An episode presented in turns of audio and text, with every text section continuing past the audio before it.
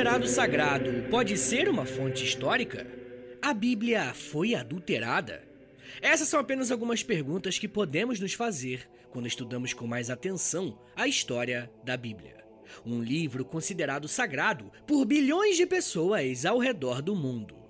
Sempre que possível, eu gosto de fazer episódios tratando sobre temas religiosos e mitológicos aqui no podcast. Se você é o ouvinte mais antigo, já sabe que o meu interesse aqui não é questionar ou muito menos zombar da fé de ninguém, independentemente de qual seja. O que eu sempre defendo é que sempre podemos olhar para esses fenômenos a partir da história, para compreendermos como que o passado nos ajuda a entender a formação desses grupos, como também nos mostra como que o cenário social, político e econômico também ajudou a moldar a crença das pessoas.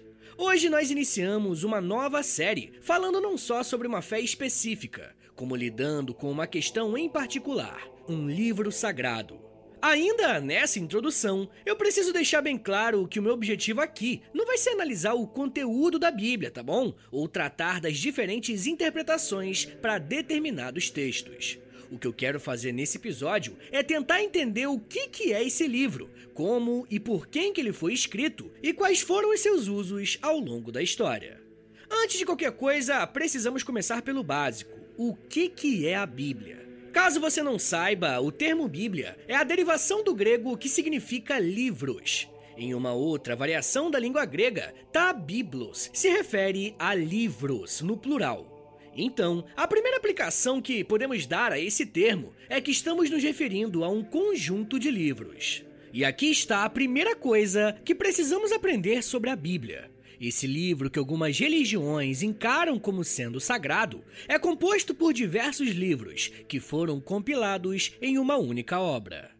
Então, se quisermos fazer um episódio tentando chegar à origem histórica da Bíblia, precisamos fazer dois movimentos. O primeiro é entender como que esses vários livros foram escritos, compreender os seus contextos e descobrir quem são seus autores. E o segundo movimento que precisamos fazer é entender de que forma que esses vários livros foram organizados em um só e posteriormente foram considerados sagrados. Em geral, existem pelo menos duas versões mais tradicionais da Bíblia: a católica e a protestante. A Bíblia católica é a que possui mais livros, 72 para ser mais exato. O que eu quero pontuar aqui, gente, é que, obviamente, eu não vou poder contar a história de todos esses livros, e por isso eu vou fazer um panorama mais geral, ou falar daqueles que são mais importantes ou merecem um destaque maior. O fato de existir um livro que seja sagrado não é novidade para a humanidade. É provável que o registro mais antigo, referente a uma experiência religiosa, seja o livro de Vedas, que eu já falei no episódio que eu lancei sobre o hinduísmo, tá aqui no feed do podcast. Por mais que o nosso objetivo aqui hoje seja conhecer a história de um livro, o nosso ponto de partida são as tradições orais. Como eu já expliquei em outros episódios, as tradições orais são uma das formas que alguns povos têm para manterem a sua própria história. Mas a formação da Bíblia está ligada de forma íntima com um povo, os hebreus. De forma bem resumida, podemos falar que boa parte dos livros da Bíblia é escrita e direcionada ao povo hebreu. Por exemplo, o primeiro livro da Bíblia é Gênesis, e ele conta não só a forma que os hebreus entendem que o mundo foi criado, como também conta como que o seu povo se originou.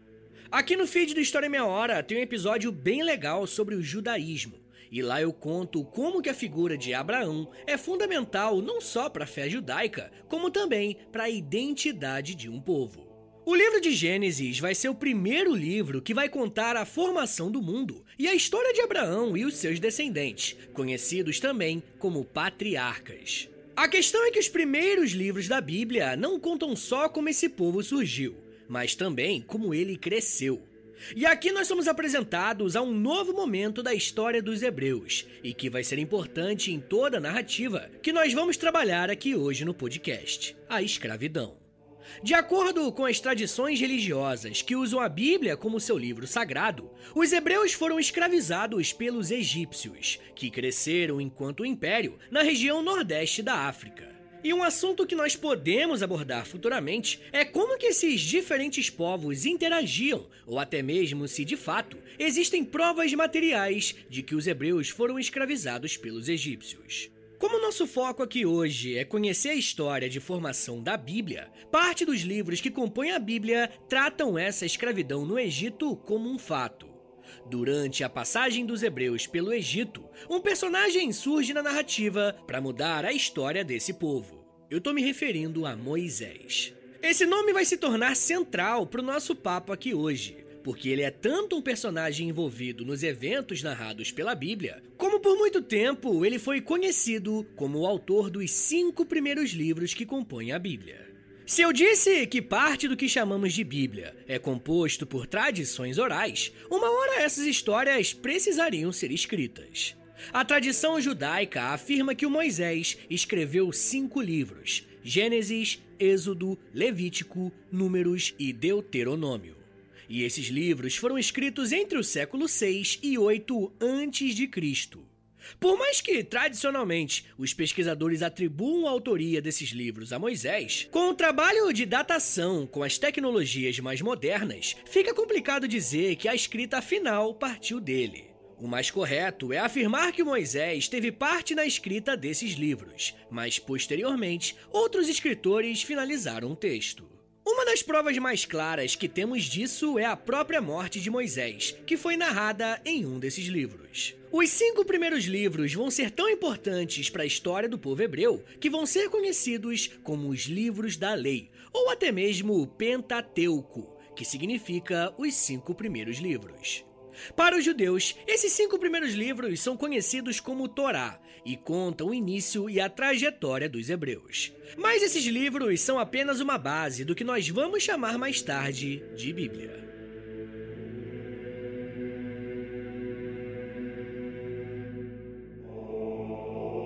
Quando os historiadores se debruçam para estudar a história da formação da Bíblia, uma das coisas que chama nossa atenção é a materialidade dessa fonte histórica.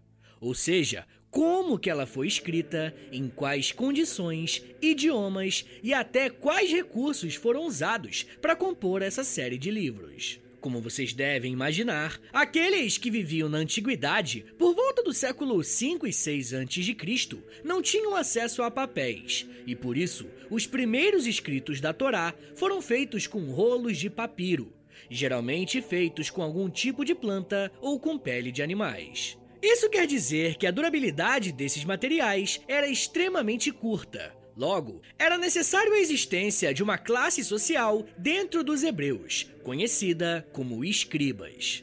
Esses escribas tinham a função de reproduzir e copiar os textos que falavam sobre a própria história para que esses escritos sobrevivessem com o tempo. Quanto ao idioma que esses livros foram escritos, em sua grande maioria, eles foram escritos em paleo-hebraico, uma espécie de escrita cuneiforme que era mesmo encontrada em outros povos, como os fenícios. Mas molecada, a história do povo hebreu não acabou com a passagem deles pelo Egito. Por mais que os cinco primeiros livros contenham essa narrativa, o que temos depois são os chamados livros históricos, que contam justamente o desenvolvimento desse povo para além da escravidão. O nome em hebraico para essa parte escrita é Nevi'im, que no nosso idioma significa profetas. Essa é então a segunda parte de livros que foram sendo escritos e pouco a pouco foram reconhecidos pelos próprios judeus como literatura sagrada. Mas você pode estar se perguntando, pô Vitão, por que, que os caras consideraram um livro que conta a história deles como livros sagrados? E essa pergunta é importante, porque a tradição hebraica não se trata apenas de um livro de histórias. Não é o mesmo que pegar o Brasil, uma biografia da Lilia Schwartz e considerá-lo sagrado, porque ele conta a nossa história. O detalhe aqui, gente, é que além desses livros falarem sobre a história desse povo, o que é retratado aqui é o relacionamento que essas pessoas têm com a sua divindade. Você provavelmente deve ter aprendido na escola que os hebreus se diferenciam dos outros povos contemporâneos porque eles apresentam um conceito de monoteísmo para a antiguidade. A figura de Deus no texto sagrado para os judeus é uma divindade que entra em contato com esse povo e interage através de alguns homens e também de algumas mulheres. Diferentemente da Torá, a Nevi'im contém mais livros e apresenta uma diversidade maior de autores e de períodos em que esses textos foram escritos. Um ponto bem interessante sobre esse assunto é que, dependendo do período que determinado livro histórico foi escrito, o povo hebreu estava em contato com diferentes civilizações. Se vocês conhecem um pouco sobre a história do judaísmo e as histórias contidas na Bíblia, devem saber que o Abraão recebeu a promessa de que os seus descendentes herdaram a terra prometida. E o que os livros que vêm depois da Torá narram é justamente a forma que os hebreus se relacionam com essa terra.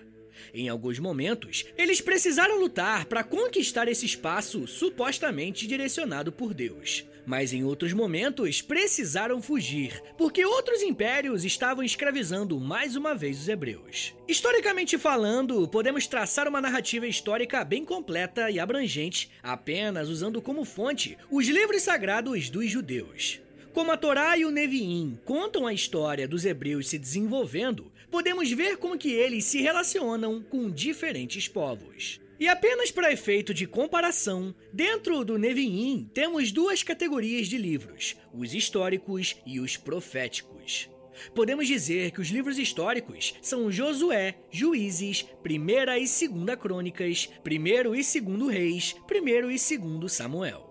Esses quatro últimos livros, Reis e Samuel, têm uma característica bem interessante. Eles contam a mesma história que o livro de Crônicas.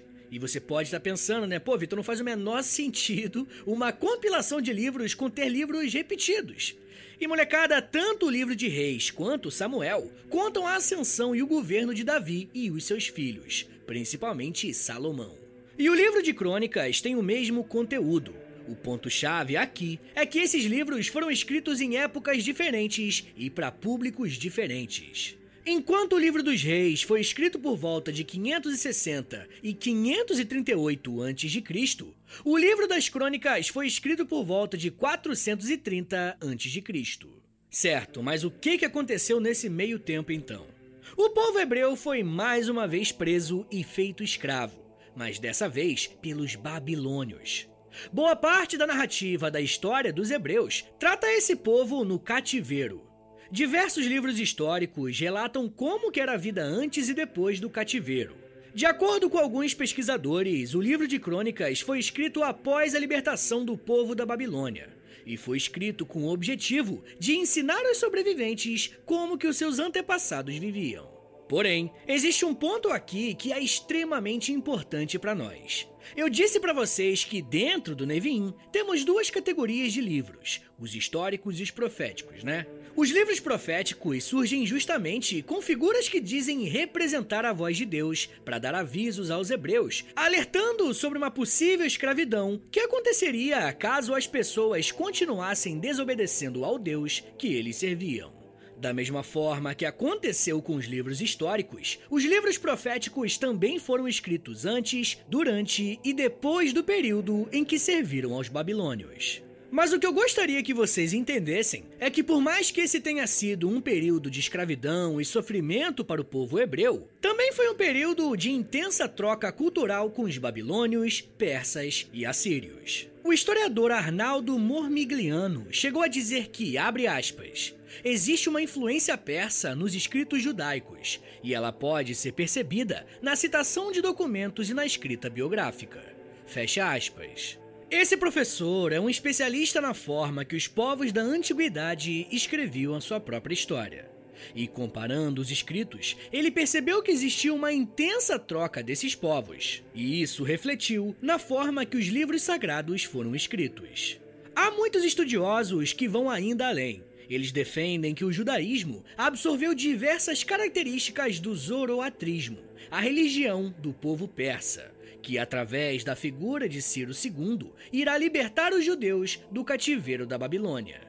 Esses autores defendem que os conceitos de paraíso, de dualidade entre o bem e o mal, e até mesmo o próprio monoteísmo não existiam dentro do judaísmo antes dessa influência do zoroatrismo na religião dos hebreus. Mas enfim, gente, por mais que boa parte da história dos hebreus seja vinculada a períodos de escravidão, de acordo com as tradições religiosas que usam a Bíblia como um livro sagrado, esse é um modo de vida que estava com os dias contados. E eu ainda quero falar mais sobre como que a Bíblia que conhecemos hoje foi concebida e se existem evidências materiais sobre esses livros nos dias de hoje. Mas me dá um minutinho aí, tá, gente, que daqui a pouco a gente volta e eu falo um pouco mais sobre circulação, debates, traduções e manuscritos. Segura aí, que é um minutinho só.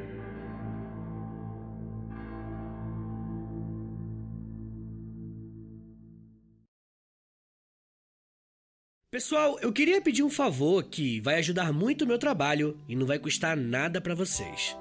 O História em Meia Hora é um podcast exclusivo Spotify. E para essa parceria continuar sendo frutífera, os números são importantes. Por isso eu queria te pedir para clicar em três coisinhas aí no seu Spotify. Primeiro, nas estrelinhas. Dá cinco estrelinhas aí pra gente na avaliação, por favor, porque a avaliação é o que mais ajuda o podcast a chegar em outras pessoas. Segundo, já aproveita e clica em seguir. E se você quiser receber no seu celular um aviso de quando tem episódio novo, clica também no sininho. Mas claro, só se você quiser. Obrigado de coração pela ajuda e continue com o episódio.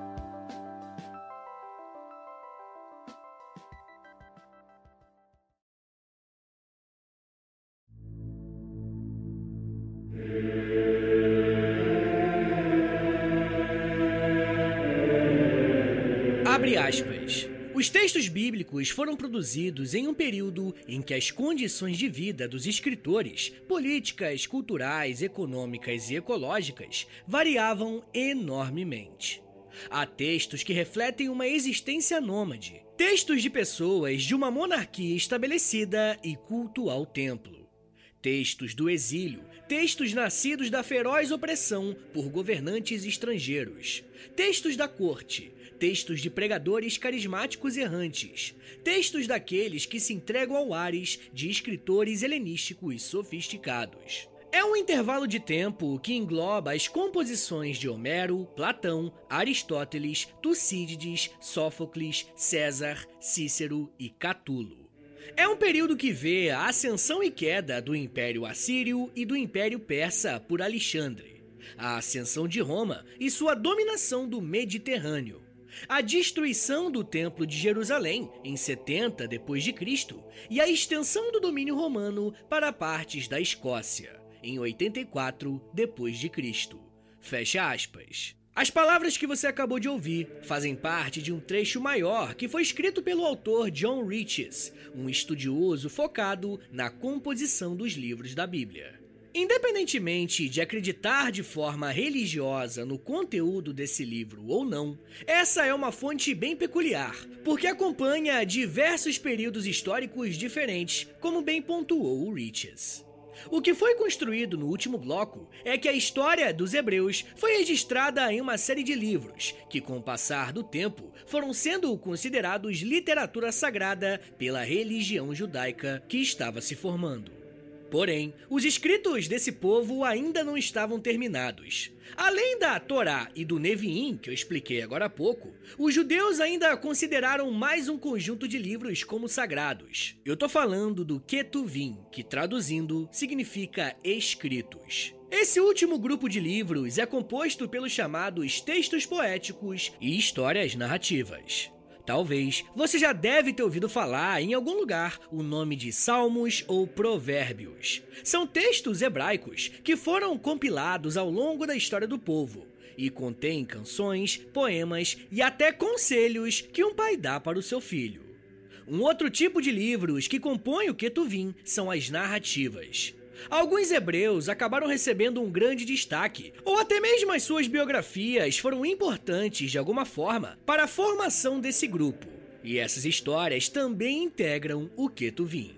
Livros como Esther, Ruth, Esdras, Neemias e Daniel são livros que contam a trajetória de pessoas específicas. Contar com o maior número de detalhes possível a formação e criação desses três livros é muito importante, porque a Torá, o Neviim e o Ketuvim compõem a Tanakh, que é uma abreviação dos três livros.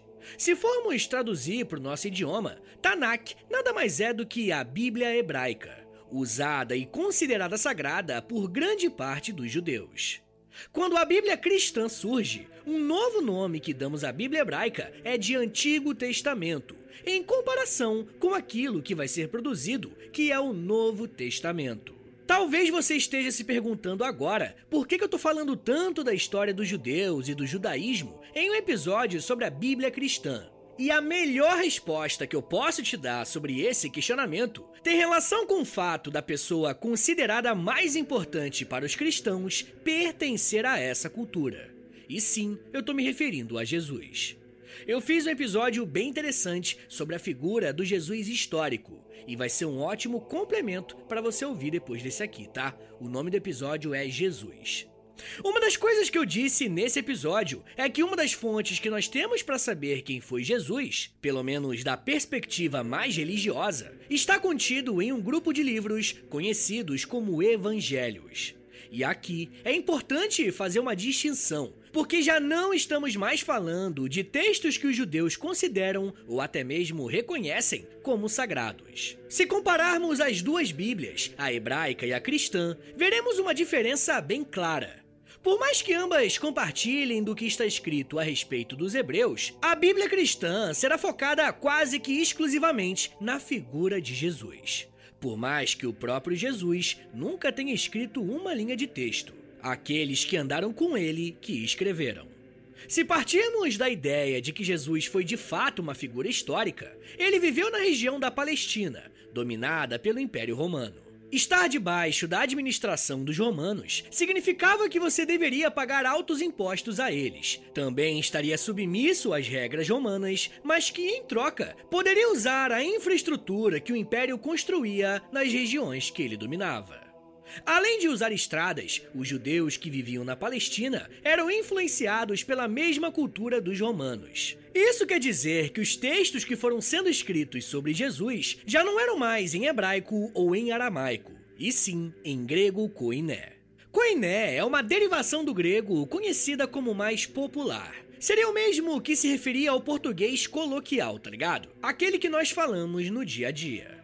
Nesse período, a língua grega era a mais falada, e por isso o idioma foi usado para relatar os feitos de Jesus. Da mesma forma que a Bíblia hebraica é organizada em algumas categorias, os textos escritos pós-era cristã também têm essas distinções. Só que essas novas categorias não têm mais relação com o povo hebreu, e sim com a atuação de Jesus. Por exemplo, o primeiro grupo de livros é formado pelos evangelhos, que tentam contar a vida e o trabalho de Jesus até a sua morte. Só que nesses livros, vemos que Jesus meio que foi escolhendo algumas pessoas para liderar uma eclésia, um termo grego que traduzindo para o nosso idioma podemos chamar de igreja tudo que foi escrito da morte de Jesus até a atuação desses líderes para formarem diversas igrejas está no livro de Atos, que é o único livro da categoria histórico da Bíblia cristã. Uma outra categoria bem interessante que nós podemos falar aqui é a do livro profético, fazendo referência ao livro de Apocalipse, escrita por João por volta do ano 95. O contexto de escrita desse livro é interessante, porque quem governava o Império Romano era Domiciano, o imperador responsável por uma das ondas de perseguição aos cristãos que viviam no Império. Talvez seja por isso que um dos assuntos que mais aparecem no livro do Apocalipse seja justamente um período de dificuldade que os seguidores de Jesus iriam enfrentar. Por mais que, para nós, o Apocalipse seja conhecido como um livro que fala sobre o fim do mundo, é provável que João tenha escrito esse livro para ajudar aqueles que estavam passando pela perseguição do imperador Domiciano. Um último grupo de textos que fazem parte do mesmo contexto são as cartas, ou as epístolas. Elas foram escritas por esses líderes designados por Jesus e que circulavam entre diversas igrejas da antiguidade. Essa categoria é muito importante porque dá protagonismo a um nome muito conhecido nesse contexto, que é o de Paulo. De acordo com a tradição cristã, Paulo foi um religioso com uma extensa formação educacional e religiosa. E é considerado o autor de pelo menos 13 cartas que foram escritas para as igrejas diferentes. O que foi registrado nos livros de Romanos, Coríntios, Filemon e Timóteo saiu das mãos de Paulo. Talvez esse grupo de livros seja o mais importante para nós, porque é a partir dele que podemos pensar em uma série de questões sobre os textos que compõem a Bíblia. Eu disse para vocês no começo do episódio que um dos nossos focos aqui é pensar a materialidade. E nesse caso, estamos falando de documentos que foram escritos com o propósito de circular em diferentes regiões do Império Romano. As cartas que os líderes das igrejas escreviam iam para regiões entre a atual Espanha e a atual Turquia. Estamos falando de textos que circulavam por quase dois continentes. Como os papiros ainda eram um material delicado, não era incomum que, com o tempo, eles se dissolvessem. Logo, podemos afirmar com toda certeza que as fontes primárias escritas pelos apóstolos de Jesus não existem mais. Foram todas destruídas pela atuação do tempo. O que existe são apenas cópias desses textos originais. E é claro que isso traz algumas implicações, como bem explica o escritor Bart Ehrman, abre aspas.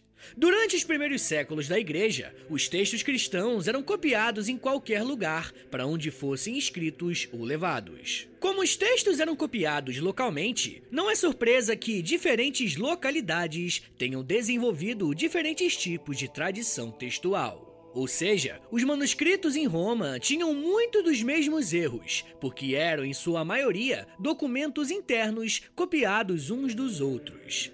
Além disso, nos primeiros séculos da igreja, alguns locais tinham escribas melhores do que outros. Em Alexandria, uma forma muito pura do texto dos primeiros cristãos foi preservada década após década por escribas cristãos dedicados e relativamente habilidosos. Fecha aspas. Esse relato do Bart Ehrman é bem interessante porque ele nos apresenta que entre uma cópia e outra existem algumas palavras que estão em um texto, mas não estão em outras cópias. E eu trouxe essa citação desse pesquisador em específico porque ele é um dos maiores críticos da confiabilidade dos textos bíblicos enquanto um documento puro e digno de confiança.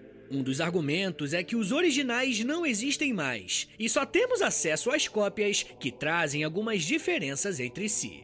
Porém, existe um debate bem interessante que tenta olhar o outro lado. O Daniel Wallace é um pesquisador dos textos bíblicos e é chefe de uma organização chamada The Center for Study of New Testament Manuscripts, é complexo o nome. Esse é um site aberto ao público, tá? Onde todos nós podemos consultar as cópias que foram feitas dos textos do chamado Novo Testamento. De acordo com um levantamento de diversos pesquisadores, atualmente existem mais de 5.800 manuscritos gregos de textos da Bíblia que sobreviveram ao tempo e estão preservados. De acordo com a linha de pesquisa de Daniel Wallace, é possível chegar muito próximo do original, cruzando os dados e as informações que esses manuscritos possuem. Se for do seu interesse estudar essas diferenças, pode pesquisar mais sobre crítica textual e analisar vários autores. Mas enfim, gente, eu só quis trazer esse debate para mostrar como que é algo que está em constante revisão. Uma outra coisa importante que precisamos saber sobre a Bíblia e o chamado Novo Testamento é que ele não foi escrito enquanto os fatos aconteciam. Muito pelo contrário, o Novo Testamento é organizado em ordem cronológica. Para vocês terem uma ideia, o livro mais antigo da Bíblia cristã é a carta que Paulo escreveu para a cidade de Tessalônica, por volta do ano 51 depois de Cristo. Já o evangelho mais antigo é o de Marcos, escrito por volta do ano 64, ou seja, mais de 30 anos após a morte do próprio Jesus. Essas cartas, evangelhos e profecias só se tornaram a Bíblia Sagrada que conhecemos hoje após uma série de concílios, né, reuniões da Igreja Católica. Para vocês terem uma ideia, o Concílio de Roma, em 382, foi o primeiro a bater o martelo a respeito de quais livros deveriam ser considerados sagrados para comporem a Bíblia. Outros concílios foram sendo feitos ao longo da história em que a formação da Bíblia estava no centro do debate.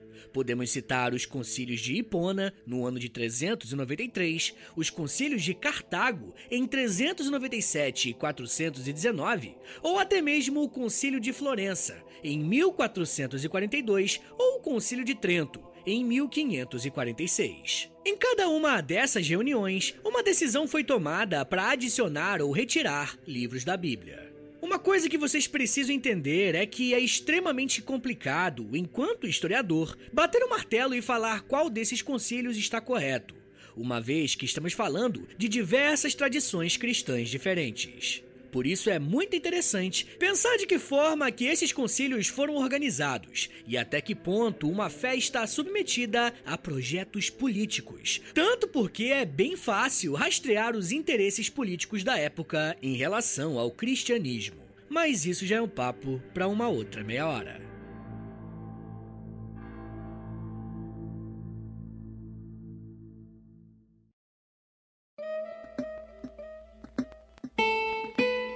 Senhores, muito obrigado por ter vindo até aqui. Meu nome é Vitor Soares, eu sou professor de História. E você acabou de ouvir o História em Meia Hora.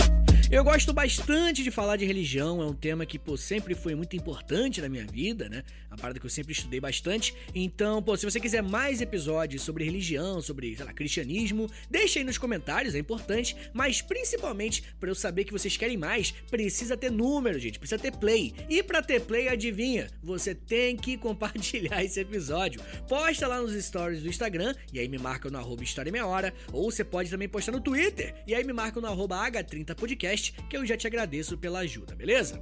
Rapaziada, mas a melhor forma de você ajudar o História Meia Hora de longe, melhor forma disparado, é assinando o nosso Apoia-se, beleza? É apoia.se barra História Meia Hora, porque aí quando você ajuda lá, né, dá uma moralzinha pro meu trabalho, você também recebe conteúdos exclusivos. Tem quase 100 episódios exclusivos para quem apoia lá, mas também tem outras coisas, né? Tem Clube do Livro, tem conteúdo diário lá no Instagram, tem muita coisa. Entra em apoia.se barra História Meia Hora, que você vai ver bonitinho bonitinho lá como é que faz para ajudar. Mas ó, só se você quiser e puder me ajudar, tá bom? Rapaziada, uma outra coisa, né? Muita gente pediu para fazer um Pix, porque tem gente que quer me dar uma ajuda isolada. Então anota aí, o meu Pix é historiameiahora@gmail.com. É o meu Pix e o meu contato também.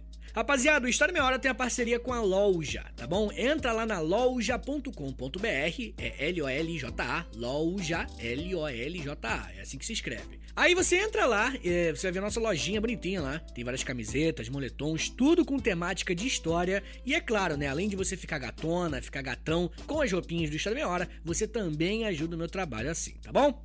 Rapaziada, uma outra coisa que eu vou te pedir, isso aqui é de grátis, não custa nada para você, tá bom? Pô, é, literalmente, um minutinho do seu dia para você me ajudar.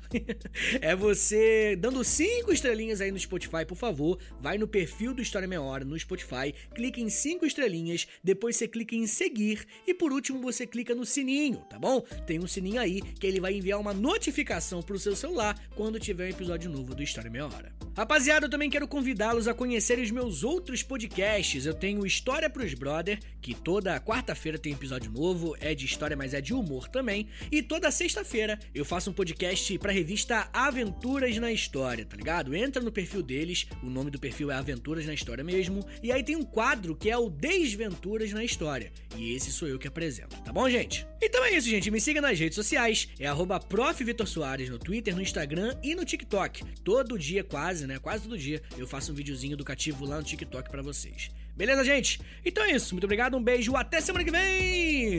E valeu!